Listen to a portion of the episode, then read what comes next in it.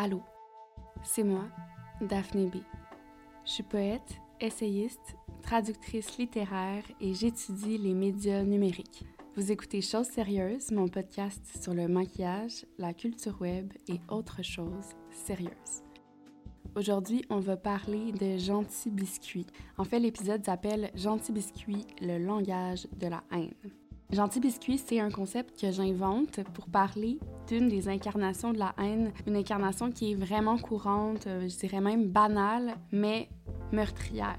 C'est la haine des personnes qui sont aimables, sans histoire, le genre de monde qui arrive à leur job avec un Tupperware rempli de biscuits pour en donner aux autres. C'est la haine du monde qui ont des enfants, des histoires touchantes à raconter, qui ont eu des cancers, des demandes en mariage, des bébés. La haine du monde qui sont amis avec leurs coiffeuses et leurs femmes de ménage. La haine du monde qui ont jamais rien fait de mal et qui aiment les animaux.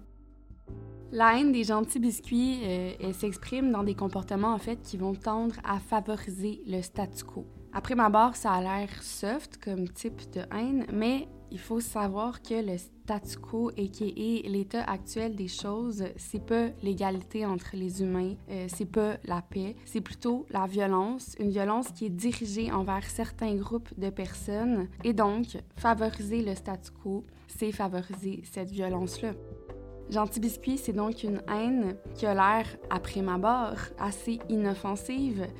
C'est les biscuits qui s'échangent devant la fosse commune, devant le chemin Roxham, devant le camp de concentration, derrière le sniper ou l'opérateur de drone. Bonne écoute.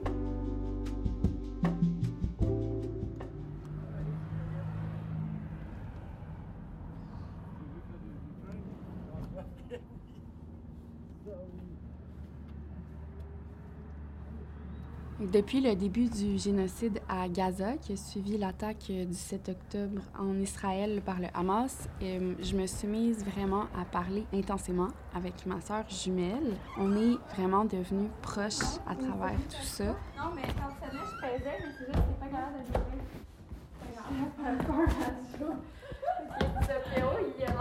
On s'envoie énormément de messages. Puis je pense que c'est vraiment une forme de solidarité, de soutien psychologique parce que dans notre entourage, il y a très peu de monde qui dénonce le génocide, en fait. Puis ça, c'est vrai aujourd'hui. Ça l'est peut-être un peu moins, mais disons qu'il y a deux mois, c'était très vrai, que ce soit dans nos, euh, nos amis, notre famille, mais aussi, moi, je dirais, notre, le monde professionnel, donc nos collègues, artistes. Souvent, les artistes prennent la parole quand il y a des enjeux politiques comme ça qui se passent, mais là, c'est vraiment, c'est les petits bruits de criquets.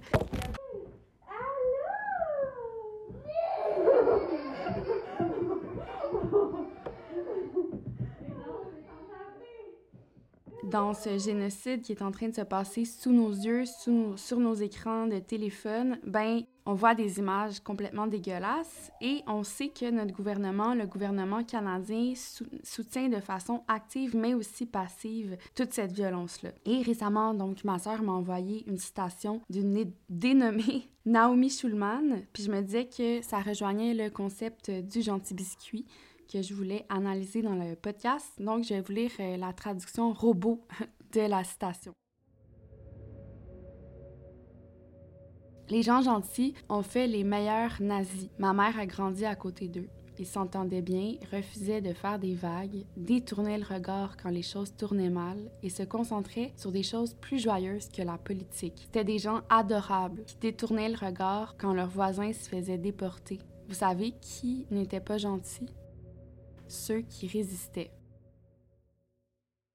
Donc ici, on voit que les gentils biscuits, c'est les, euh, les, meilleurs nazis. C'est ceux qui maintiennent une paix relative, ceux qui vont par exemple changer de sujet autour de la table la table à souper, quand il y a un malaise, ceux qui veulent alléger l'atmosphère, ceux qui tiennent quand même à une certaine forme de joie. Euh, ils veulent que la joie règne, ou en tout cas l'apparence de la joie, ou une forme d'harmonie. Évidemment, avec le génocide à Gaza, il y avait vraiment beaucoup de citations qui circulaient circulaient sur mon Instagram. Fait que j'en ai trouvé deux autres hier qui allaient un peu dans le même sens que celle de Naomi Schulman. Donc, il y avait par exemple une citation, en tout cas, quelqu'un qui citait euh, Martin Luther King, qui lui parlait des white liberals. Il dit They are the people, les, les white liberals, que Dr. King, writing 60 years ago, said they are more devoted to order than to justice. Donc, ces white liberals-là seraient plus dévoués à l'ordre qu'à la justice, plus dévoués à l'absence de tension qu'à la paix. Je trouve que ça décrit bien aussi euh, Gentil Biscuit.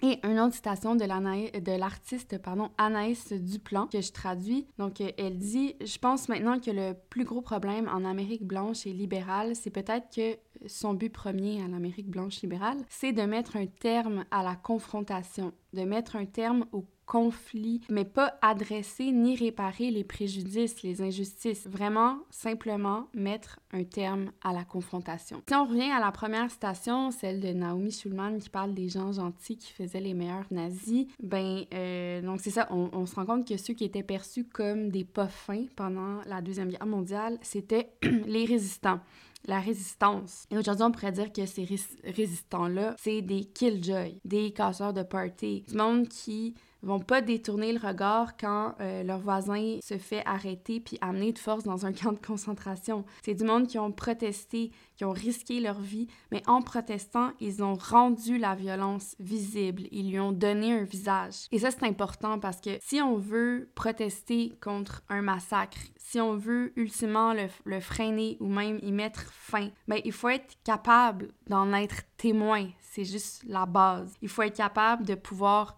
le regarder, ce massacre-là, sans détourner les yeux. Puis évidemment que être témoin d'un massacre, ça fait pas, ça fait pas plaisir, ça fait pas biscuit, ça fait pas gentil, euh, ça fait pas sourire, ça tue la joie.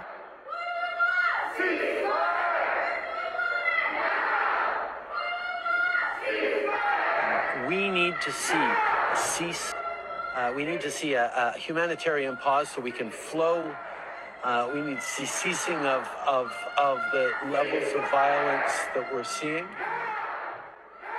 Là, je voulais revenir au concept de killjoy que j'ai name droppé comme ça sans l'expliquer. Mais le killjoy, c'est une métaphore qui a été inventée par la chercheuse euh, féministe Sarah Ahmed pour parler d'une forme de militantisme féministe, parce qu'elle dit une féministe killjoy. Et j'ai posté un truc là-dessus, je crois, le mois passé sur Instagram, mais je voulais y retourner dans l'optique de bien euh, parler de Gentil Biscuit et de son doppelganger, je pourrais dire, qui est euh, la féministe Killjoy. D'ailleurs, euh, je voulais mentionner aussi que Sarah Ahmed, c'est une euh, universitaire, c'est une chercheuse, et puis elle publie en ligne sur son blog euh, de Feminist Killjoy. si vous tapez Feminist Killjoy Sarah Ahmed dans Google, vous allez trouver. Elle publie pas mal de ses pensées, même ses pensées qui sont en chantier. Il y a beaucoup, beaucoup, beaucoup de textes super intéressants qu'on peut trouver gratuitement, facilement sur son blog, donc je vous encourage à y aller. Revenons à son concept. Donc, elle a écrit des livres aussi, Sarah Ahmed, que je recommande, mais il y a aussi la chercheuse canadienne Erin Wonker qui a écrit un livre en se basant sur son concept. Et ce livre-là s'appelle Notes from a Feminist Killjoy et euh, je l'ai lu. Euh, c'est un bon livre et elle définit la féministe Killjoy comme suit. Elle dit ça a été inventé par une enseignante intellectuelle publique britannique incroyable, Sarah Ahmed. Et euh, en fait, une féministe Killjoy, c'est une personne qui, quel que soit son genre, ok, c'est pas obligé d'être une femme, ne se sent pas à l'aise avec le statu quo de la société. Et le statu quo actuel comprend des choses comme le racisme, la misogynie, l'islamophobie, par exemple. Par contre, la nuance, c'est que pour être une féministe killjoy, il suffit pas de ne pas être à l'aise avec le statu quo. Il suffit pas d'être mal à l'aise avec ces choses-là, ces oppressions-là. Il faut absolument prendre la parole. Il faut nommer les inégalités qui existent et travailler à changer notre monde pour qu'il soit plus équitable pour tout le monde. Donc, il faut pas juste être mal à l'aise, hein, il faut dénoncer la violence. C'est donc un act of refusal, comme on dit en anglais. C'est un refus politique, une protestation politique. Et quand on dit qu'on est killjoy, on commet un meurtre politique. Évidemment, on ne tue personne, mais on tue la joie, hein, on tue le statu quo. Donc, ça implique quand même quelque chose. De dire qu'on est Killjoy, ça implique qu'on est engagé dans, dans une action, dans un processus de refus, de protestation, de résistance.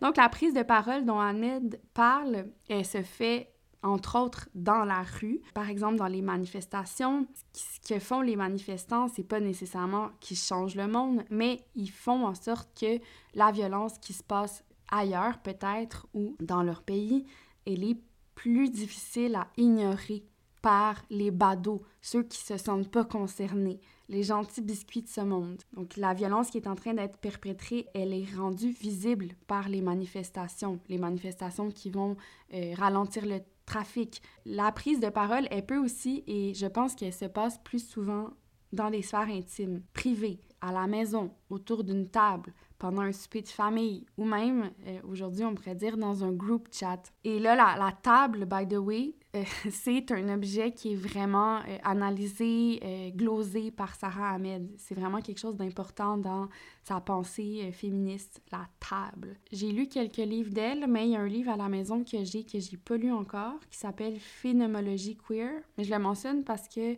c'est une traduction française québécoise qui nous vient des éditions de la rue d'Orion. Et je pense qu'à l'intérieur de ce livre, il y a un chapitre entier qui est consacré à l'objet table. Donc, intéressant. Et cette prise de parole-là dans les lieux privés, ça me fait penser aussi à un texte que j'ai écrit pour la revue Zinc où j'interviewais ma sœur jumelle qui, euh, sur sa pratique artistique, ma sœur jumelle, c'est une céramiste, c'est une artiste visuelle, une artiste, point pas juste visuelle. Et puis, elle, fait de la céramique utilitaire, c'est-à-dire comme des bols, des tasses, des choses qu'on utilise dans le quotidien. Mais pour elle, c'est important de dire aussi que ça n'enlève pas euh, le, le, fait que ce sont, euh, ces œuvres sont des œuvres d'art. C'est pas juste une tasse, c'est aussi une œuvre d'art. Et euh, ce texte-là aussi, je vais, le, je vais le mettre en lien dans la description du balado parce qu'il est, il est disponible en ligne. Et là, euh, ma sœur me parlait en fait de la potentialité de l'art dans les maisons. Et là, je vais la citer ou je cite mon texte, whatever. Sibelle me répète que l'espace domestique est un lieu de diffusion artistique radical et puissant que les discours et les idées ont beaucoup plus de poids lorsqu'ils circulent dans des lieux privés, intimes, Ma sœur pense que les changements de société s'opèrent dans les cuisines, les chambres, les salles de bain, dans ces univers banals qu'on remplit de nos vies. C'est là qu'on se sent généralement plus réceptif et vulnérable, on est plus disposé à être traversé, altéré, prête à entendre et à écouter. Ma sœur est comme, selon toi, qu'est-ce qui est plus susceptible de te faire changer d'idée? Est-ce que c'est un ami qui va te parler dans ta cuisine ou bien genre un écriteau que tu vois collé sur le mur d'une institution? Évidemment, je pense que euh, ami qui me parle dans ma cuisine, ça a le plus de chances de m'impacter que genre une affiche que je vois sur le mur, je sais pas moi, dans une bibliothèque. Donc, il faut prendre la parole à la table de la cuisine, euh, à la table du dîner familial. Et là, par exemple, on entend un mononcle dire quelque chose de raciste et on prend la parole. Qu'est-ce que ça fait? Évidemment, ça crée un malaise, ça fuck l'atmosphère, ça devient lourd, ça tue la joie. Puis tout à coup, on n'est plus perçu comme un gentil biscuit, on arrête d'être un gentil biscuit, mais on, est, on devient cette personne-là qui est problématique, qui est fatigante, qui est troublée, qui est en colère, qui est frustrée, qui a un problème. On devient la, casseur, euh, la casseuse de party, la désagréable, la méchante. Mais revenons à Gentil Biscuit. Le Gentil Biscuit, c'est euh, une figure trompeuse, paradoxale. Donc on peut penser en surface que Gentil Biscuit est là pour maintenir la paix et la joie, mais il maintient une paix de surface, hein, parce que implicitement, ce qu'il fait, c'est qu'il permet plutôt à la violence de poursuivre sa course en favorisant le statu quo. Gentil Biscuit, donc, euh, après qu'on ait call out mon oncle qui vient de dire un truc raciste, Gentil Biscuit, lui, va changer de sujet parce que ça devenait awkward autour de la table. Il va lubrifier, en fait, l'espèce de violence qui est en train de se passer c'est lui qui va permettre à la machine de guerre, là je dis de guerre, mais de haine, de tourner sans qu'il y ait de bris, de choc, euh, d'arrêt. Il, il, fait en sorte que tout reste fluide, que le monde autour de la table continue d'avoir du bon temps, de rire, de chiller. Merci, gentil biscuit. Avant de poursuivre, j'aimerais dire que l'idée de dire gentil biscuit, c'est ironique parce que pour moi, ça n'existe pas les méchants puis les gentils. Je considère ça comme une vision tranchée à la Disney où il y aurait d'un bord le bien et de l'autre bord le mal. C'est réducteur, c'est aussi trompeur. Je pense qu'il y a des gestes, il y a des contextes. On peut juger des, des, gestes en fonction de leur contexte, puis à partir de ça, on peut inférer sur les valeurs de la personne qui a posé des gestes. Mais on ne peut pas dire qu'une personne est, par exemple, essentiellement bonne ou mauvaise. Et il faut être capable d'embrasser les contradictions pour vraiment cerner le réel, qui est comme une matière excessivement complexe et contradictoire. Quand on est capable d'admettre que la personne qui donne des biscuits, c'est aussi celle qui soutient une campagne génocidaire, ou par exemple qu'une victime peut être à la fois une victime et un bourreau, ben on est capable d'admettre aussi, de façon plus importante, que les gens sont pas fondamentalement evil. Et ça, c'est quand même positif de penser comme ça parce que ça fait en sorte que la transformation, elle est possible. Les gens peuvent changer, les gens peuvent apprendre, ils peuvent s'altérer. On n'est pas assigné méchant ou assigné gentil à la naissance. Et ça aussi, c'est important dans une optique de responsabilisation de l'acte violent. Donc, un acte de violence, c'est souvent pas lié à une nature violente, comme je disais, ou même une maladie mentale ou une forme de psychopathie. Un acte de violence, c'est banal. C'est une question de gestes, des gestes répétés qui sont imités même. Et donc, quand on parle de gestes, on parle aussi de choix. L'acte de violence, c'est un choix. Et c'est pour ça qu'on en est responsable. En fait, penser aux humains de façon manichéenne en tant que gentils et méchants, ben, ça nous essentialise, puis ça nous empêche aussi de voir comment elle opère la violence. La violence opère de façon vraiment plus sournoise que dans les contes de fées et que dans les films. D'ailleurs, c'est drôle parce que dans les, les films, par exemple, les films de Disney, il y a vraiment des marqueurs visuels clairs qui nous permettent d'identifier, par exemple, les méchants, qui vont souvent pas vraiment correspondre aux normes sociétales de la beauté. Donc, ils vont par exemple être vieux, laids, queer, étranges. Ils sont essentialisés dans leur méchanceté. On a l'impression que leur méchanceté fait partie de leur look, de leur corps. Mais les gens qui commettent euh, des actes de, violence, il faut savoir ça, il faut le comprendre. C'est aussi des gens qui sont capables de commettre des actes de tendresse, de douceur, d'humanité. Je pense que c'est ça qui rend l'abus vraiment destructeurs, entre autres. Par exemple, il y a des enfants qui se font abuser physiquement, euh, mentalement, psychiquement, verbalement, admettons. Mais leur abuseur, ça pourrait être leurs parents, c'est aussi des gens qui vont leur faire vivre des moments de joie, de bonheur, qui vont leur dire des mots doux. Et ça, ça fait en sorte que l'abus est destructeur, complexe, parce que la personne qui se fait abuser va être déboussolée, va plus être capable de faire confiance à euh, son expérience, va douter. Ça génère une forme de hum, désorientation, puis ça génère aussi une forme de honte parce qu'on a peut-être tiré plaisir de ces moments-là de tendresse, de bonheur. Et ça, ça m'amène à dire quelque chose de, de deep, mais genre, la violence de la violence, c'est précisément son humanité. C'est le fait que c'est tellement humain. Parce que ceux qui ont du sang sur les mains sont aussi ceux qui souvent vont tendre le Tupperware plein de biscuits avec un sourire sincère sur le visage. Avant de poursuivre, j'aimerais vous dire que j'ai mis sur pied un Patreon à l'adresse patreon slash choses sérieuses au pluriel pour m'aider à financer le podcast. Donc, si vous avez les moyens, je vous invite à m'encourager. J'envoie à mes abonnés une lettre de recommandation culturelle par semaine. Et si vous n'avez pas les moyens de me soutenir, il suffit de m'écouter, de partager mon podcast sur vos plateformes ou vous abonner à mon Instagram et c'est vraiment parfait comme ça. Je lui ai envoyé une tête de mort, puis j'ai envoyé un bonhomme qui rit. Oups. Évidemment, je suis pas une spécialiste du langage de la haine, mais je voulais quand même dire que ce langage-là se passait parfois de mots. Et euh, là, ça, ça vient, c'est juste que j'ai écrit un article pour la presse récemment sur les parfums puis les odeurs. Puis là, dans mes recherches, j'ai trouvé plein d'informations sur ben, l'odeur de la guerre notamment, Puis je voulais en parler, mais j'ai pas assez euh, de mots. Dans... Je suis très limitée dans les mots pour la presse, donc j'étais comme, OK, c'est pas grave, je vais en parler dans le podcast. Je suis tombée sur un article du New York Times qui s'appelait What Does History Smell Like? Quelle est l'odeur de l'histoire? Cet article donnait la parole à l'historienne de l'art et chercheuse des odeurs Caro Verbeek, qui dit que les guerres sont extrêmement malodorantes, que les soldats n'écrivent pas tant sur leurs blessures que sur le bruit et les odeurs terribles.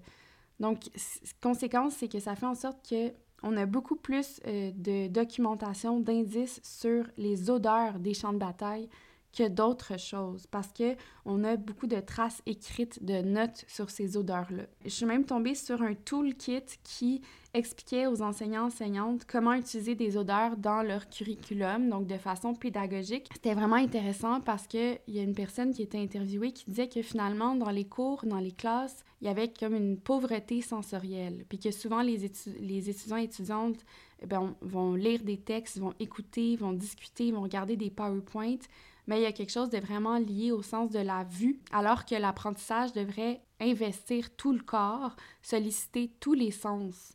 Donc ça devrait aussi être euh, au niveau du toucher, euh, au niveau de l'odeur. Puis là, on disait que les odeurs, c'est parfois des informations qui sont inclusives. Par exemple, là, on parlait de l'odeur de la guerre, euh, parce qu'elle pouvait, ça disait que ça pouvait aider à combler les fossés entre les différentes cultures dans les classes internationales, parce que les odeurs, justement, se passent de mots et l'odorat, c'est peut-être moins canonisé et ça permet d'aborder des sujets difficiles qui ont été récupérés, qui ont été instrumentalisés, qui sont contestés, comme par exemple l'histoire du colonialisme. Euh, et moi, ça me donnait l'impression que ça pouvait rendre plus concret, euh, plus corporel, quelque chose qu'on, finalement, à force de voir en images, ben, qu'on a transformé en idées abstraites sais, on est tellement habitué de consommer des images, que ce soit à, la télé ou sur nos écrans de cellulaire, que finalement, ces images-là perdent peut-être un peu en réalité, puis on cessé de nous traverser, de nous toucher, de d'altérer notre corps. C'est comme plus assez pour nous mettre en contact avec le réel. C'est comme s'il fallait solliciter d'autres sens, comme l'odorat, euh, le toucher. Mais là, on va revenir euh, aux odeurs. Il y avait justement beaucoup de textes euh, qui mentionnaient les odeurs nauséabondes en ce moment dans la bande de Gaza. Il y a un correspondant pour Al Jazeera qui a même dit qu'en ce moment, we live talking over the ubiquitous buzz of Israel lethal drone enveloped in the smell of smoke and death. Donc, on entend les drones meurtriers constamment au-dessus de nos têtes et qu'on est enveloppé euh, par l'odeur de la fumée et de la mort. Il y avait aussi un article dont le titre, j'ai vu, c'était The smell of flesh is everywhere, a dispatch from Gaza.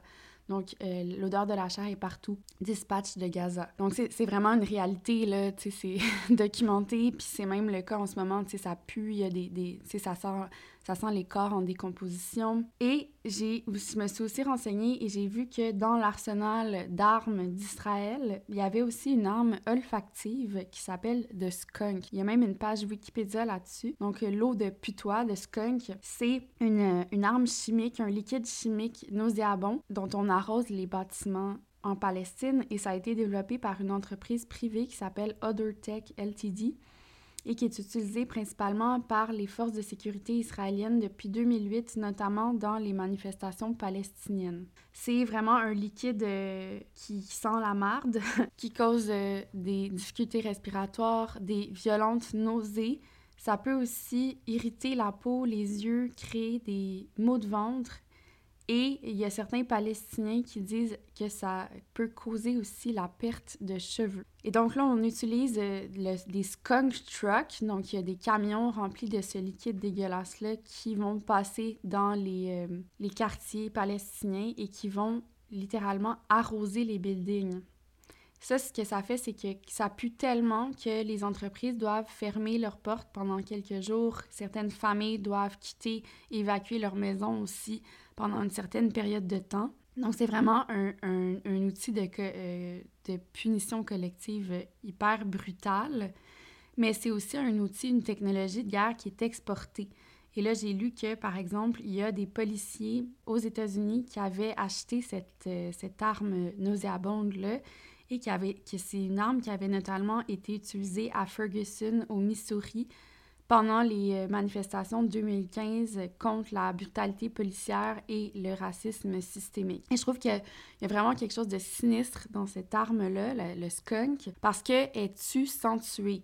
Et en fait, c'est qu'elle participe au processus de déshumanisation qui est indispensable à, la rationalisation de la violence. Donc, on déshumanise quelqu'un, on ravale les personnes les Palestiniens pardon, au statut d'animal, de bête, de putois, littéralement, là, des moufettes. Donc, ces gens-là deviennent des bêtes, des moins que humains. Il y a une forme de perte de dignité. Et c'est ça, ça s'inscrit dans le langage de la haine, parce que ça passe par l'odeur, mais c'est ça, comme je disais, ça engendre un mécanisme de déshumanisation. Et c'est la déshumanisation qui nous permet de rationaliser la violence qu'on fait subir aux autres. Et là, je voulais aussi dire que le langage de la haine n'est pas juste olfactif, il est euh, sonore, mais d'un son qui se passe de mots.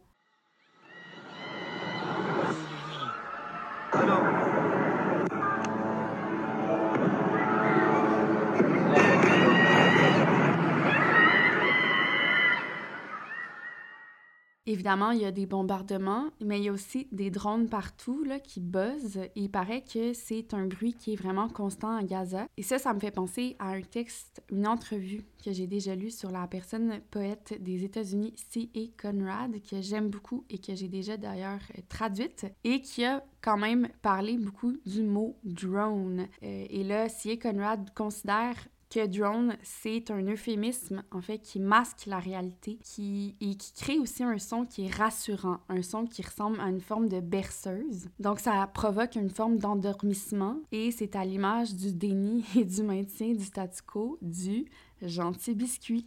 Et là, j'ai cherché sur Wikipédia. Évidemment, quand on parle de drone, on parle de véhicules aériens sans humain à bord. Mais le mot drone vient du mot anglais qui signifie faux bourdon. En fait, c'est le mâle de la femelle, le drone. Et contrairement aux femelles, les drones, donc les mâles abeilles, peuvent même pas piquer. Donc d'emblée, il y a quelque chose de comme inoffensif, d'atténuant dans ce mot-là, quelque chose qui camoufle la violence et qui permet à la joie de vivre. Donc, le mot drone, c'est clairement pas un mot de killjoy. Et là, j'ai trouvé un extrait d'entrevue où C.A. Conrad parlait justement de ce mot-là et il dit, bon, pourquoi le, mot drone a été utilisé, il s'est vraiment infiltré dans nos vies. Euh, et chaque fois qu'on dit drone, la voyelle et la consonne juste au milieu du mot euh, font, fait quelque chose à notre corps. C.A. Conrad dit que c'est drone, au final, c'est un mot qui est très apaisant. Ça ressemble au hum qui est utilisé dans la méditation. C'est censé être un son qui est philosophique et qui nous centre et nous calme. Selon euh, C.A. Conrad, on ne devrait pas effectivement dire drone parce que c'est un mot qui nous rassure, qui nous ressente, qui nous calme. Ça crée une forme de hmm, résonance, drone. Mais plutôt, il faudrait plutôt appeler ça des robots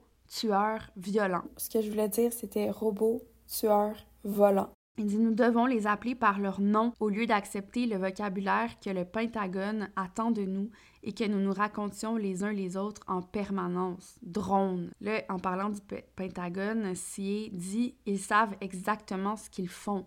C'est très orwellien toute cette histoire de drone. Une fois qu'on a saturé le vocabulaire des États-Unis, il est évident qu'on est sur la bonne voie et qu'on est déjà rendu là, c'est-à-dire que nous avons complètement accepter les drones. Si Conrad poursuit, tout le monde sait que ce que sont les drones. Tout le monde sait en fait que ce sont des robots tueurs violents. Et ma famille est parfaitement d'accord avec les drones parce que moi je viens d'une famille de militaires et les drones signifient que nous n'avons plus besoin d'envoyer des membres de notre famille se faire massacrer et tuer et revenir en ayant besoin d'une thérapie pour le reste de leur vie. En fait, les, drones, ça permet une mise à distance. Une mise à distance non seulement dans le mot, le terme drone, mais clairement sur le champ de bataille parce qu'on n'a plus besoin d'être présent physiquement pour tuer il y a une forme de désensibilisation, moi je pense que ça, ça permet aussi. Pourtant, la mise à distance, elle est dommageable parce que quand on délègue le pouvoir exécutif de notre haine à une machine, ben ça nous transforme en machine nous-mêmes parce que nos actions impactent plus nos sens, notre corps. Et ça, c'est un peu ce qui nous différencie peut-être des machines, c'est notre capacité à sentir, notre sensibilité. Mais quand on utilise la mise à distance des drones, bien, on perd notre, notre sentience, notre sensibilité, notre capacité à ressentir, à être impacté dans notre chair, à percevoir et à être conscient de qu'est-ce qu'on est en train de faire, tuer. Fait que finalement, c'est nous-mêmes qu'on va déshumaniser dans le processus. Puis encore une fois, ça permet une mise à distance des sens. on parlait tantôt de l'apprentissage qui met de côté un peu l'odorat, le toucher, etc. Donc, l'odorat, toucher, vu son corps. On veut pas faire face à celui qu'on considère comme l'ennemi, celui qu'on veut tuer. Parce que peut-être que faire face, c'est entrer dans un corps à corps, puis ça implique que on risque de voir notre humanité dans ses yeux. On risque de se reconnaître en lui. Puis c'est trop risqué de percevoir l'ennemi comme un humain parce que ça pourrait nous marquer, ça nous laisserait pas indifférents, dans le sens où on serait ému, dans le sens où on ressentirait des émotions. Le gentil biscuit, c'est pas juste la violence qu'il refuse de voir, c'est sa violence à lui, sa capacité à en générer. Mais être capable de violence puis reconnaître cette capacité-là. Je pense que c'est aussi ça, être un humain. Donc, comme je disais tantôt, la violence de la violence, c'est son humanité. C'est vraiment dur d'accepter ça, mais oui, effectivement, l'humanité, c'est une capacité à être violent. C'est d'être responsable de ses actions aussi, être un humain. Écoute, genre les nouvelles live, euh, je sais pas, sur YouTube. Ça, c'est tout lié aux médias numériques, puis perte. Alors? Personne et tout. Puis c'est comme, c'est genre des caméras qui filment Gaza, puis t'es comme, tu sais, c'est comme des sons. Anyways, dis ça au Québec, personne. Évidemment, si on revient au terme drone en tant qu'euphémisme qui masque la violence, ben, on peut dire que c'est vraiment pas le seul exemple de jeu sémantique qui a été utilisé pour atténuer euh, le réel, la violence. En ce moment, il y a des les exemples pleuvent. Il y a vraiment beaucoup de termes journalistiques qui, ont été utilisés à tort. Par exemple, quand on parlait euh, du bilan des Israéliens tués, on, on parlait des Israéliens qui avaient été tués et des Palestiniens qui, eux, étaient morts comme s'ils si, euh, étaient morts de façon presque naturelle, que ça découlait de l'ordre des choses. Parce que mourir, c'est pas toujours un geste qui est violent, au contraire, mais tuer, par contre, se l'est. Après ça, bon, il y, a plein d'autres exemples. on a parlé du droit de se défendre au lieu de, de genre du droit de commettre un génocide. On a parlé de human shield, bouclier humain, et pas de civil, etc., etc.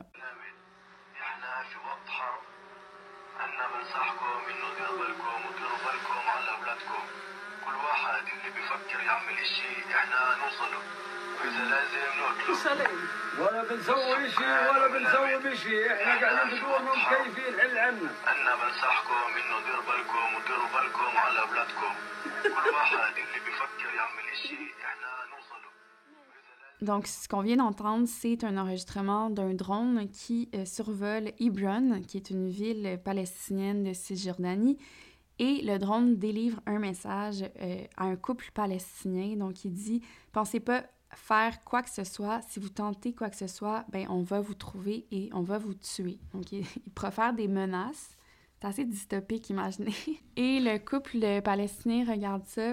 Puis des fois, devant l'absurdité, la violence on rit. Fait que là, je pense que c'est ça qui arrive. Le, le, monsieur rit, puis dit euh, We were not doing anything or going to do anything. We're relaxing at our home. Just leave us alone. Donc, c'est une vidéo que j'ai trouvée sur TikTok. Puis là, dans les commentaires, les gens traduisent qu'est-ce qui est en train de se passer. Donc, j'ai choisi cet extrait-là à cause du lien fort que qu'entretient la technologie et la nécropolitique. Et quand on parle de nécropolitique, on parle de la manière dont le pouvoir politique et social est utilisé pour réguler la vie et la Puis c'est ça, il faut savoir qu'Israël, c'est aussi un hub de développement de technologies militaires, euh, une, une, technologie qu'ils vont développer et tester sur les Palestiniens et qui vont ensuite exporter à l'étranger. Je pense que c'est comme dans le top 10 des exportateurs de technologies de surveillance, technologie militaire Israël. Avec euh, la technologie de guerre, on est vraiment dans la nécropolitique. Puis je pense que parfois, ça peut conduire à nourrir le fantasme d'une guerre. Puis là, j'ai écrit ça dans mon document, mais tu sais, je sais pas si ça se dit, mais une guerre, entre guillemets, propre. Parce que dématérialisée, euh, décorporéalisée, il n'y a plus de corps en jeu. Une guerre où personne serait finalement coupable parce que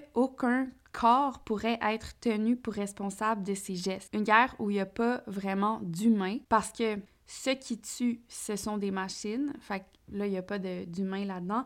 Et ceux qui se font tuer, ben, sont considérés comme des sous-humains. on les a déjà déshumanisés. Donc, il y a une forme de systématisation aussi là-dedans, d'optimisation, de mécanisation de la mort. C'est l'espèce d'utopie que la technologie nous vend. Ça, c'est pas un processus qui est nouveau. Ça s'inscrit en fait dans l'histoire. Et si on, revient par exemple à la Shoah, il y a le sociologue et le philosophe Zygmunt Bauman que je cite souvent et qui a dit euh, il a soutenu que la nature massive, systématique et efficace de l'Holocauste était une fonction de la modernité. Donc, elle s'inscrivait dans une lignée d'autres inventions du 20e siècle. Il y avait quelque chose quelque part dans cette façon-là d'exterminer massivement un peuple, l'architecture de l'industrialisme. C'était cohérent avec les avancées technologiques de l'industrialisation. Il y avait par exemple l'utilisation des chemins de fer, des trains, les camps de concentration bâtis sur un modèle de l'usine, l'utilisation de produits chimiques, de gaz. Donc, tout ça était comme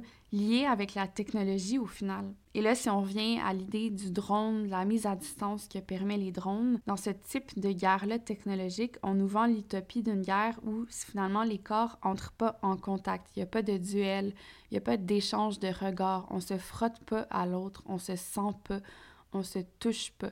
Donc, encore une fois, les sens sont mis à l'écart. On, il n'y a plus d'odorat, de toucher. Il n'y a pas de rencontre entre les corps. Donc, la violence, elle est cachée. Elle est comme pas vécue dans la chair de celui ou celle qui la libère, qui la déploie, qui pèse, par exemple, sur le bouton pour dire OK, go, genre, on lâche une bombe. La personne qui contrôle le drone, la personne qui, c'est ça, comme je disais, largue la bombe derrière son ordinateur, bien, sa violence, elle est déléguée à la machine. Donc, elle est perpétrée par une machine, par un drone, par un instrument, par la technologie. C'est comme si la technologie à la fois nous éloignait de la mort, mais faisait en sorte qu'on pouvait la maximiser, cette mort-là, la faire se multiplier. Ça nous permet de perpétrer la violence en pensant qu'on va pas ressentir son impact, son ressac. Mais là, justement, j'ai lu sur Instagram une intervention de Manal Drissi et je vais vous la lire parce que euh, je trouvais que c'était vraiment intéressant. Donc, euh, je lis la citation.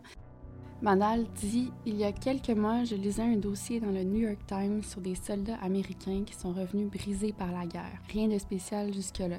Le X, c'est qu'ils n'avaient pas vraiment vu la guerre. Ils étaient postés loin du terrain, dans le désert, et opéraient des armes à très longue portée. Ils voyaient même pas leur cible. Mais ils étaient une petite équipe et se relayaient pour tirer un maximum. Malgré les horaires chargés, leur niveau de stress était modéré et le risque pour leur vie presque nul même s'ils tiraient sur l'ennemi, entre guillemets, en continu. On peut difficilement participer à la guerre de manière plus détachée que ça. Mais plusieurs sont revenus avec des troubles sérieux, puis l'armée leur a pas faire de soins parce que, selon l'armée, ils ont rien vécu qui aurait pu les traumatiser. L'un d'eux rapportait être hanté par une petite fille, d'autres rapportaient des choses similaires, des hallucinations, des présences démoniaques. Quelques-uns se sont suicidés, L'un d'eux a tué un inconnu sans provocation ni justification. Pendant des années, la condition de ces vétérans était un mystère, mais des chercheurs se sont intéressés à leur cas. Ils ont trouvé que la vibration produite par la détonation répétée des armes puissantes qu'ils avaient entre les mains et tout près du corps avait endommagé leurs neurones, comme des micro-fissures invisibles à l'œil nu qui ont brisé leur cerveau. Tôt ou tard, la guerre rattrape les soldats même quand ils tuent à distance et avec détachement, même quand ils se croient au-dessus de leurs victimes. Quelque part à Montréal, quelqu'un qui tweet de quoi que j'ai retranscrit. si vous êtes toujours demandé comment vous auriez agi pendant le nazisme, si vous n'auriez rien dit, si vous auriez parlé, voilà, vous avez votre réponse aujourd'hui. Soit vous soutenez le génocide, soit vous le soutenez pas. Il n'y a pas d'autre question. C'est pas une question compliquée et vous n'avez même pas besoin de connaître l'histoire. Une partie mène un génocide, une autre partie est génocidée. De quel côté êtes-vous? Et là, je vous demande, sérieusien et sérieusienne, est-ce que vous avez été vocal dans vos communautés? Avez-vous protesté? Avez-vous refusé? Avez-vous dit quelque chose? Ou êtes-vous un gentil biscuit? Quelqu'un qui ressent de la détresse, un malaise, mais qui, en filant ces shit-là, décide de se désengager de sa détresse, de son malaise, essaie de filer mieux. Je vois ça juste après, genre, avoir vu comme des enfants meurent. ben c'est comme too much. genre, en tout cas, en ce moment, je suis peut-être dans un délire, mais comme quand tu te mets à lire, genre, tu sais, avec euh, le colonialisme et tout, tu te rends compte que, c'est nous autres les vrais terroristes, c'est nous les plus violents. J'ai l'impression qu'on dirait que souvent on attend genre le moment exceptionnel qui va arriver, la bataille, la Révolution française, la bombe atomique, de quoi pour qu'on se dise, OK, OK, là, c'est le moment, tu sais, je prends position, je pars. Mais il n'y a jamais vraiment de moment exceptionnel. Il n'y a pas quelqu'un qui va dire, OK, c'est maintenant go, tu sais, c'est go. c'est le temps de prendre position. Euh, même le génocide en cours, c'est pas, il n'est pas exceptionnel dans le sens où il y a plusieurs génocides en cours, par exemple au Congo, au Soudan, et ça fait plusieurs plusieurs dizaines d'années qu'il est déjà en cours, euh, le génocide en Palestine et il n'a pas débuté le 7 octobre. Le 7 octobre, c'est simplement une escalade de la violence. La violence, elle a toujours été là. Elle est indissociable de tout projet colonial, d'ailleurs. Et euh, le projet colonial euh, dont nous faisons partie nous-mêmes en Occident. Reconnaître la violence qui se passe ailleurs, c'est aussi, euh, et ça c'est peut-être difficile, c'est aussi reconnaître la violence qui se passe ici. Mais là, je vais revenir au concept de gentil biscuit pour dire que le mal, c'est banal.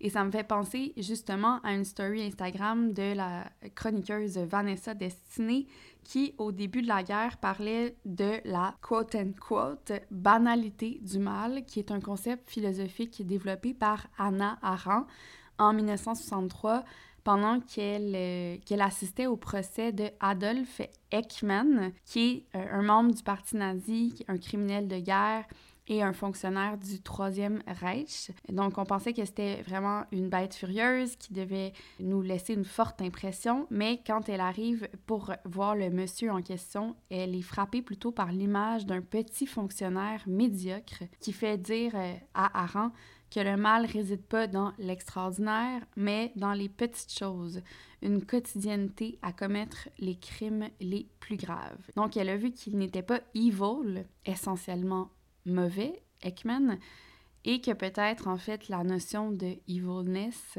la notion du devil n'existe pas. En d'autres mots, le mal c'est pas quelque chose qui est exceptionnel, c'est pas une anomalie non plus, c'est quelque chose qui fait partie du quotidien, de notre quotidien et qui a d'ailleurs tendance à se répéter. Ça veut pas dire que le mal est banal, que le mal n'est pas grave ou encore qu'on ne devrait pas être tenu pour responsable quand on l'exerce. Au contraire, même, justement, je pense que c'est sur la base de sa banalité qu'il faut le juger et qu'il faut l'envisager et surtout qu'il faut le craindre. Parce que si on le voit comme quelque chose d'exceptionnel, on n'arrive pas à l'identifier, puis on ne sera pas capable non plus de le reconnaître quand il se passe devant nous et euh, on va être moins à même de lutter contre lui. Parce que lutter contre le mal, c'est reconnaître aussi qu'on a la potentialité nous-mêmes de le perpétuer.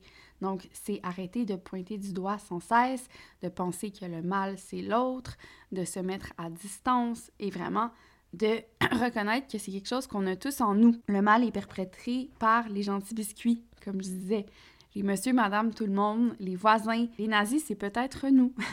Donc, souvent, les pires massacres, c'est pas perpétré par des gens qui sont prédisposés au sadisme ou euh, encore des psychopathes, mais par des gens, entre guillemets, normaux, banals, du monde comme nous. Et ça, ça me fait penser au problème du true crime. C'est que le problème du true crime, c'est que ça particularise le crime. Donc, on va focaliser sur un crime en particulier. Ça le rend exceptionnel. Et c'est aussi une façon d'envisager le crime euh, qui est rassurante. On se concentre sur l'arbre, mais l'arbre cache une forêt, en fait. Et la violence, c'est, c'est pas un fait isolé, c'est quasiment une sorte de mime. C'est un élément culturel qui est reproduit par imitation. C'est pas juste un fait individuel qui advient en vase clos. Donc, c'est ça. Le contenu True Crime, ça focalise vraiment sur des histoires individuelles, particulières, et ça s'intéresse très peu aux causes qui sont structurelles dans la violence. Donc, on ne cherche pas à savoir ce qui, dans la société, fait en sorte que la violence se reproduit on veut chercher euh, un coupable au lieu d'aller au-delà euh, du fait divers, donc transcender le fait divers, euh, reconnaître que c'est pas juste un meurtre de femme, par exemple, c'est pas juste de l'ordre de l'actualité, ça fait partie d'une vérité euh, plus grande, ça s'inscrit dans une violence systémique contre les femmes. Peu importe la prétendue neutralité de celui ou celle qui va raconter l'histoire de True Crime, c'est quand même intéressant parce que notre façon de, rapporter les faits criminels, de les compter, ça nous renseigne toujours sur comment on envisage la criminalité. Donc, qu'est-ce que notre culture considère comme monstrueux, mal, euh, diabolique, par exemple. Puis là, j'avais regardé justement une vidéo de la maquilleuse Bailey Sarian qui parlait d'un cas de true crime, un féminicide. Puis là, dans les commentaires, c'était vraiment intéressant. Il y avait beaucoup de femmes qui euh, commentaient l'apparence du tueur. Donc, il y en avait un, c'était comme Regardez les yeux du gars, ils sont vides. Ou un autre commentaire Maintenant, on sait à quoi ça ressemble un monstre. Puis ça ressemble exactement aux gens qui sont dans nos maisons et qui sont censés nous aimer et nous protéger. Et il y avait même un commentaire qui parlait du chien de, du meurtrier, euh, qui disait Regardez le chien comme il a l'air sceptique, il a l'air mal à l'aise. Les chiens savent. Puis j'avais l'impression que ces femmes-là vraiment regardent ce genre de vidéos-là, euh, notamment les féminicides, pour presque s'entraîner à reconnaître le monstrueux, tu sais, euh, être capable en fait de l'éviter, d'éviter leur propre assassinat en faisant, euh, en se faisant une idée de qui, de quoi, de quelle situation pourrait les mettre en danger. Puis là, j'avais fait des petites recherches à l'époque et euh, j'avais trouvé cette citation de la professeure en littérature Dr. Jean Murley qui dit que le tueur est le symbole, devient le symbole dans le true crime de ce que l'on considère comme une incarnation du mal dans la culture. C'est le diable reformaté, la personne à craindre par excellence. Le problème avec ça, c'est que le féminicide, c'est pas une affaire de monstre, hein? c'est pas un événement qui arrive aux femmes qui ont baissé la garde, qui n'ont pas été assez euh, prévoyantes. Puis l'autre truc avec le true crime, c'est qu'on a souvent l'impression que le sentiment de sûreté doit passer par la résolution de l'enquête, euh, du meurtre, trouver le coupable. Donc, en d'autres mots, ça passerait par le travail des policiers. Alors que dans la vraie vie, c'est pas vraiment les policiers qui vont changer le cours de la violence. Euh, souvent, le système de justice, ça fait juste trouver justement un coupable et le punir, mais ça règle pas l'idée que c'est une culture qui reproduit des violences qui sont systémiques. Le problème de l'exceptionnalisme aussi, c'est que ça nous empêche de tirer des leçons du passé, euh, de tirer finalement profit de l'histoire. Parce que quelque chose qu'on perçoit comme étant exceptionnel, c'est comme si on le retirait de l'histoire, que ce fait-là devenait ahistorique. Un fait d'exception qui est hors de l'ordinaire et comme euh, séparé de l'histoire. Puis là, j'écoutais un podcast, euh, le podcast s'appelle On the Nose, et c'était une entrevue avec l'autrice Naomi Klein sur son livre qui s'appelle Doppelganger. Et elle disait que quand on parlait par exemple de la Shoah, il y a souvent le motto qui revient là, qui est Never Again, donc plus jamais. Et ce, ce motto-là aurait un corollaire qui serait le Never Before, donc jamais avant, comme si la Shoah avait été du jamais vu, littéralement un génocide qui s'inscrivait pas dans une forme de répétition ou de continuation historique. Et elle dit, ben c'est sûr que chaque génocide est différent, chaque génocide a ses particularités, mais il faut aussi comprendre que les génocides sont en, relation les uns aux autres. Euh, par exemple, euh, elle disait que Hitler s'était vraiment inspiré de, du colonialisme britannique dans différentes parties de l'Afrique pour instaurer justement son système d'extermination euh, massive. Le problème, c'est ça, c'est que quand on prend un événement, quand on prend un événement comme un génocide, puis qu'on l'enlève de l'histoire, bien, on n'est pas capable d'apprendre de l'histoire. Et euh, oui, la Shoah, c'est un événement complètement atroce, débilitant et unique en soi, mais c'est aussi un chapitre dans l'histoire du colonialisme. Si on est capable de, de voir la Shoah comme un événement qui s'inscrit dans l'histoire du colonialisme, bien, on est capable de mieux comprendre aussi ce qui se passe en Palestine en ce moment et même de mettre en relation euh, la Shoah, donc le génocide du peuple juif, avec celui du peuple palestinien. Donc, revenons à Gentil Biscuit. Euh, qu'est-ce qui lui permet de parler le langage de la haine? Hein? Comment il fait pour détourner le regard quand ses voisins se font déporter? Comment il fait le Gentil Biscuit pour gazer son voisin, qui sait, pour tuer des enfants ou même pour soutenir le droit à un gouvernement de commettre un génocide? On se le demande. En fait, pour rendre compte de la banalité du mal, comme je disais, il faut vraiment être capable d'humaniser euh, les agresseurs, les bourreaux. Donc, pas les percevoir comme des psychopathes, mais comme des êtres humains banals, euh, normaux.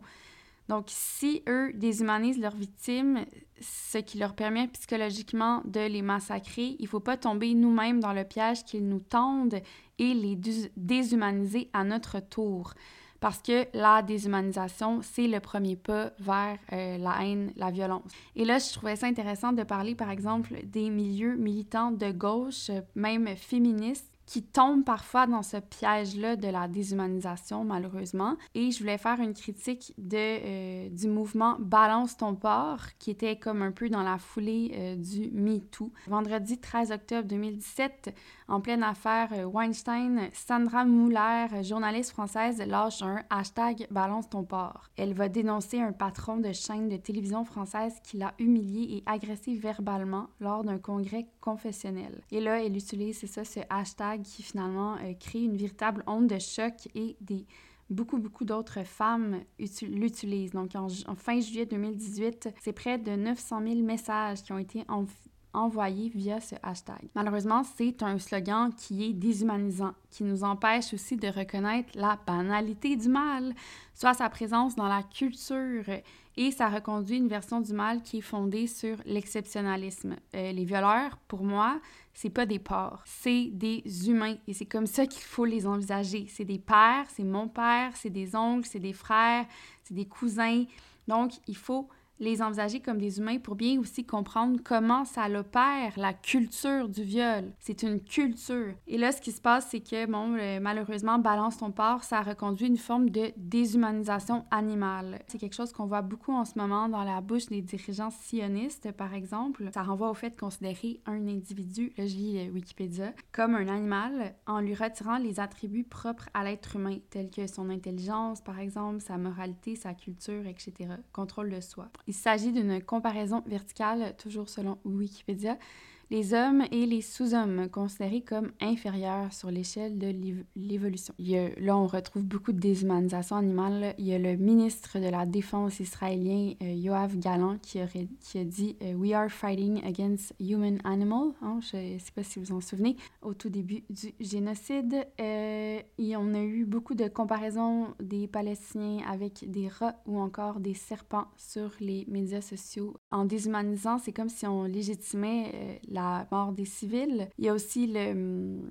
dirigeant, je pense Netanyahu, qui a dit This is a struggle between the children of light and the children of darkness, between humanity and the law of jungle. Donc, c'est un combat, une lutte entre les enfants de la lumière et les enfants euh, de l'obscurité, entre l'humanité et la loi de la jungle. Donc là encore, là, il y a vraiment une déshumanisation animale qui est en train de se produire hein, parce qu'on met en opposition la jungle et l'humanité. Donc, on voit moins les Palestiniens qui meurent, on oublie que ce sont des personnes, que ce sont des humains qui ont euh, un nom, une famille, des enfants, des sœurs, des frères, euh, des amis, des rêves, des désirs, des aspirations. Et ça revient aussi au concept de Judith Butler hein, qui parle de quelle vie pleurer. Donc, il y aurait des vies qu'on peut pleurer qui sont grievable et d'autres vies dont on ne s'endeuille pas, qu'on ne pleure pas. Donc, Some Life are to be grieved and given names and life stories, their narrative and photograph printed out in the New York Times. Donc, on va voir l'histoire de leur vie en première page des journaux. Et d'autres vies sont juste des nombres, des statistiques coming out of an accounting machine that doesn't seem to stop adding new digits. Donc, d'autres vies apparaissent sous la forme de simples statistiques. Et là, pour revenir euh, à la déshumanisation animale, encore une fois, l'histoire se répète. Parce que si on pense à la Shoah, il y avait effectivement beaucoup de déshumanisation animale qui avait cours dans la propagande euh, antisémite.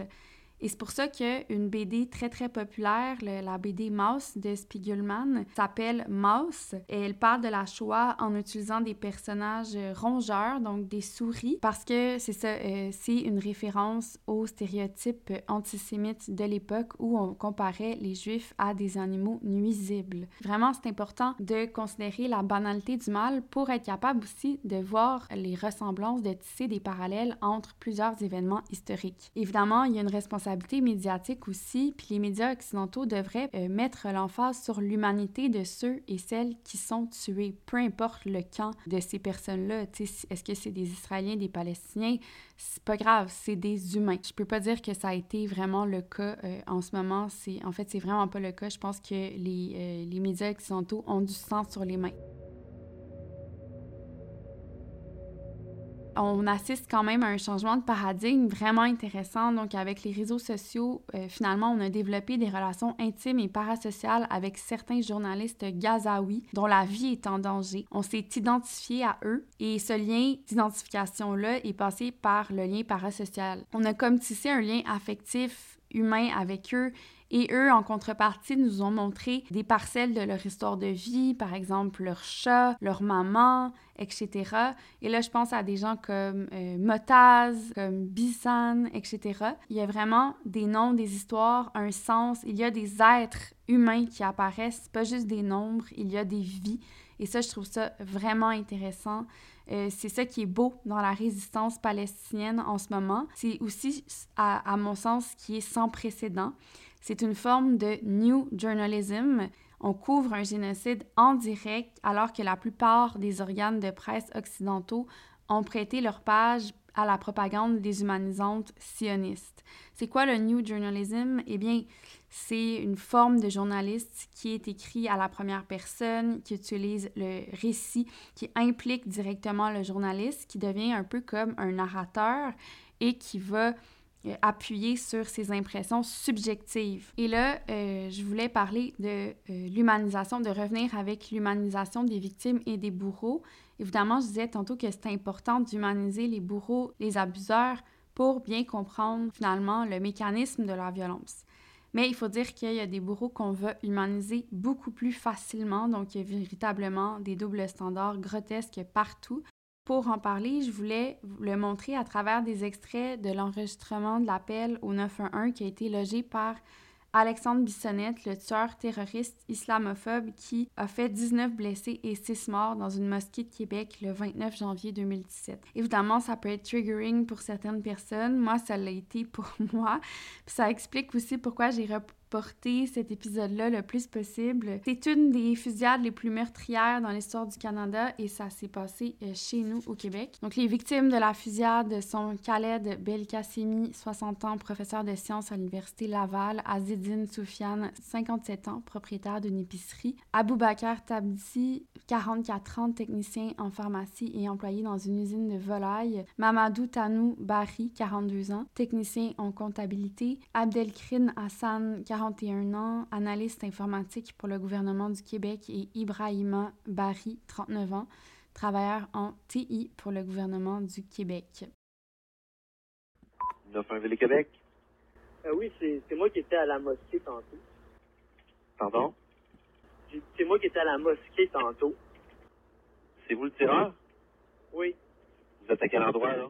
La première façon de voir ce double standard-là, c'est vraiment d'aller lire les commentaires. Et là, ça, c'est l'extrait de l'appel 91 que je vous ai euh, glissé ça me vient d'une vidéo TikTok. Et quand je lis en dessous de la vidéo TikTok, ça dit On dirait un enfant quand Alexandre parle d'une tristesse inouïe. Pauvre lui, la détresse dans laquelle il est. Bonhomme triste. Quelqu'un d'autre écrit Ça va être correct, Alex. Et finalement, un autre commentaire que j'ai sélectionné Le dos il est chaud, marde, laissez-le donc chiller. ok. Je veux juste sortir, je suis fatigué, j'étais que. Je comprends ça. Ça a été une longue journée pour toi? Oui. Ça va bien se passer, inquiète-toi pas. Si tu fais exactement ce qu'on va te dire de faire, là, ça va bien se passer. Absolument, absolument. Tu vas coopérer? Hein? Tu vas coopérer? Oui. Ta session, c'est-tu bien lourd? C'est pour ça que tu t'es reposé aujourd'hui? Je veux pas en parler. Tu veux pas en parler? De quoi tu veux parler? Est-ce que c'est stressant d'être répartiteur au 9 1 Ouais, des fois, c'est un peu stressant, ouais. Mais on gère ça. Pourquoi c'est un métier qui t'intéresse? Mais j'ai déjà fait le test pour ça. Le test? Pour euh, être à l'école euh, Chaudière-Beauce-Appalaches? Ben, pour être répartiteur euh, pour les ambulances. Ah, pour les ambulances? Ouais, c'est les codes rouges. Euh... Ouais. c'est euh, ben, c'est le, le centre de communication santé de la, de la capitale qui font ça. Puis tu, tu m'as dit que tu as trouvé d'autres choses finalement. C'est quoi? Oui, finalement. C'est quoi? Euh... Ben, je travaillais, je travaille à Emma Québec. Tu travailles à Emma Québec? Ouais. Ah ouais? C'est quoi tu fais là-bas? C'est moi qui trouve des, euh, des donneurs pour euh, les dons de sang puis de plasma. Ils veulent pas. euh, Je sais que toi tu vas rien faire là. Mais les autres, ils, c'est pas eux autres qui parlent avec toi. C'est qu'ils font attention. Ils veulent pas que ça, ça se passe mal. Mais non, ça se passera pas mal, voyons donc. Hey. Je fais pas mal à- moi, je fais pas mal à personne. Non, effectivement. Ça, ils savent. Je viens juste de leur envoyer là. Ils... Dis-leur, dis-leur que je ferai pas de, je ferai pas de mal à personne. Ouais, je, je leur dis. Ma, ma collègue. Qu'il faut remarquer aussi dans le dialogue entre le dispatcher du 911 puis le tueur, c'est qu'il y a vraiment un dialogue. On sent que les deux se considèrent mutuellement comme des humains. Pour Alexandre, en fait, je pense que le gars du 911, c'est littéralement un allié. C'est un gars qui est de son bord. Puis à la limite, on voit dans la discussion qu'il se considère pas pantoute en opposition avec la police ou même les forces de l'ordre ou tous les gens qui gravitent autour de l'appareil des forces de l'ordre, comme le dispatcher. Je pense qu'il se considère comme l'extension des forces de l'ordre, comme quelqu'un qui a commis un acte en cohérence avec la police, mais un acte qui n'est pas permis, un acte qui est condamnable. Fait que quand il appelle au 911, il appelle pour se rendre, mais en fait aussi, il appelle pour dire à la police qu'il n'est pas un danger pour eux qu'il a, le- qu'il même déjà fait un test pour intégrer le 911, donc il aurait pu lui aussi être une police. Il appelle pour dire qu'il est euh, comme eux, en fait, qui est un gentil biscuit, quelqu'un qui veut pas de mal à personne. Euh, il travaille même à Emma Québec, il l'a dit, et il, il dit « Je ferai pas de mal à une mouche ». Il vient de massacrer euh, plusieurs personnes, et c'est ça qu'il dit.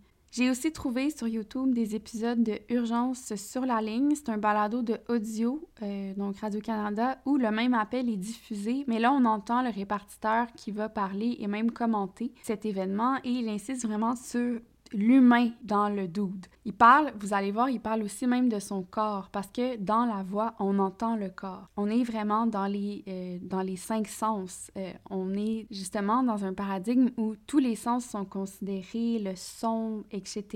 Il y a cette proximité-là avec le corps, même dans la voix. On est dans un rapport entre deux humains qui se considèrent comme des humains.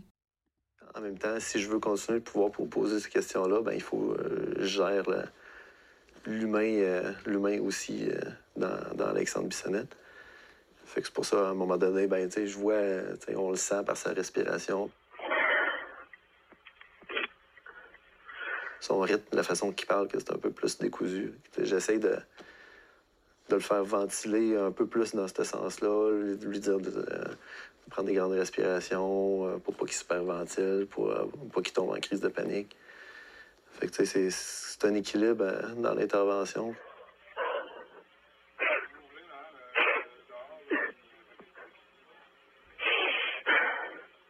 Il y a eu un- quand même un bon, un bon moment de silence.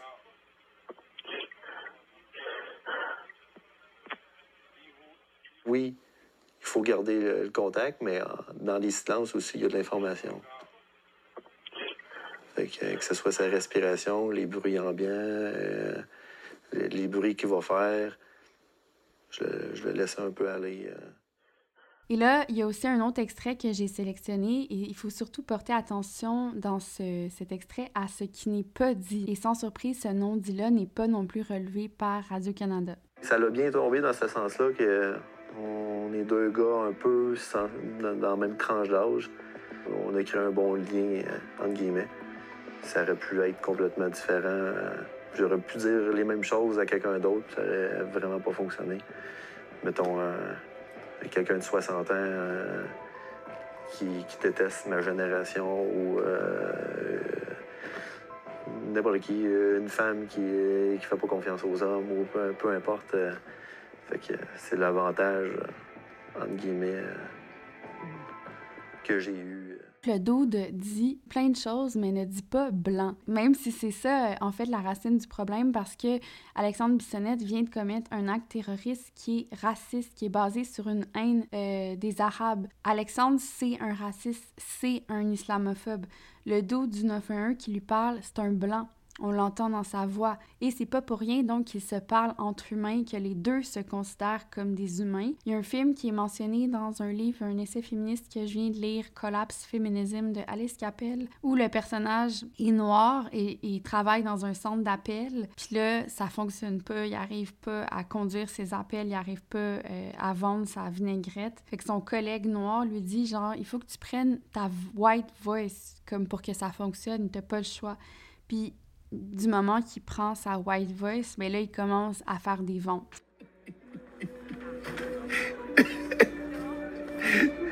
Hey, young blood. Hold up. Let me give you a tip. Use your white voice. My white voice. Et c'est vrai qu'il y a toutes sortes d'infos euh, dans la voix. Donc, des informations qui sont parfois liées aux classes, euh, à la situation géographique, notre langue maternelle, etc. On entend beaucoup de choses dans les voix. Et je voulais finalement dire que le répartiteur, euh, beaucoup d'empathie, est à l'écoute de Alexandre, mais il y a aussi un traitement médiatique qui est réservé à cette histoire, qui nous prédispose aussi à l'empathie. Encore sous cette vidéo YouTube-là, j'ai lu Pauvre Alexandre, c'est évident qu'il a besoin d'aide. On est vraiment loin des insultes déshumanisantes qui en ce moment qui pleuvent sur les réseaux. Le problème, c'est que euh, la couverture médiatique du moment, elle est vraiment biaisée, elle est vraiment, elle a vraiment un parti pris euh, israélien. Au début du 7 octobre, Radio-Canada diffusait même des extraits audio d'Israéliens qui lançaient des appels au génocide. Ça me glaçait le sang. Radio-Canada et d'autres organes de presse ont contribué à normaliser la violence d'un génocide. Et c'est d'ailleurs pour ça qu'il y a eu une action militante qui euh, visait à recouvrir de peinture rouge les portes du building de Radio-Canada parce qu'on voulait dire que Radio-Canada avait du sang sur les mains, blood on your hands, qui n'étaient pas juste complices, qu'ils étaient en fait des actants vraiment qui ont facilité la violence. Et là, je pourrais encore parler pendant des heures, mais je vais conclure. Euh, c'est que humaniser victimes et bourreaux, ça permet justement de lutter contre la haine dans la zone la plus primordiale et importante, et c'est-à-dire à, l'intérieur de soi. Parce que finalement, quand on humanise euh, les bourreaux, euh, c'est qu'on se rend compte aussi que ça pourrait être nous. Donc, la lutte contre le langage de la haine, ça commence par un examen intérieur, et c'est peut-être cet examen-là que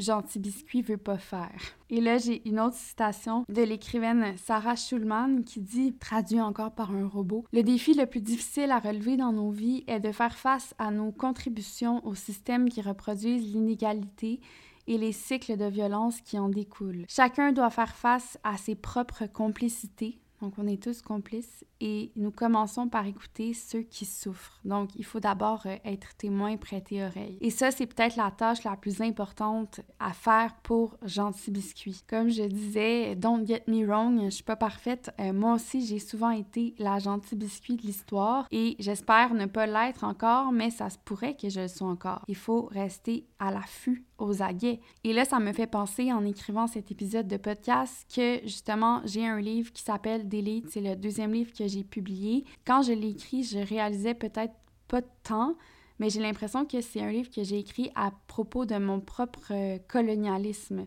mon genre de gentil biscuit intérieur. Et euh, à l'époque, euh, ce que je racontais, entre autres, c'est que j'étais allée enseigner l'anglais langue seconde à, à, Taipei en Asie, mais je me suis mise pas juste à enseigner une langue, je me suis vraiment mise à enseigner une culture, littéralement, une culture coloniale. Et j'avais dans mon plan de cours qu'on m'imposait, tu sais, des cartes, des flashcards où je devais enseigner aux enfants les pilgrims, la turkey, le Mayflower, la Thanksgiving, pendant qu'ils se fabriquaient des coiffes de plumes en carton pour célébrer un génocide et normaliser la violence qui avait été perpétrée contre les peuples euh, autochtones en Amérique. So when you're finished,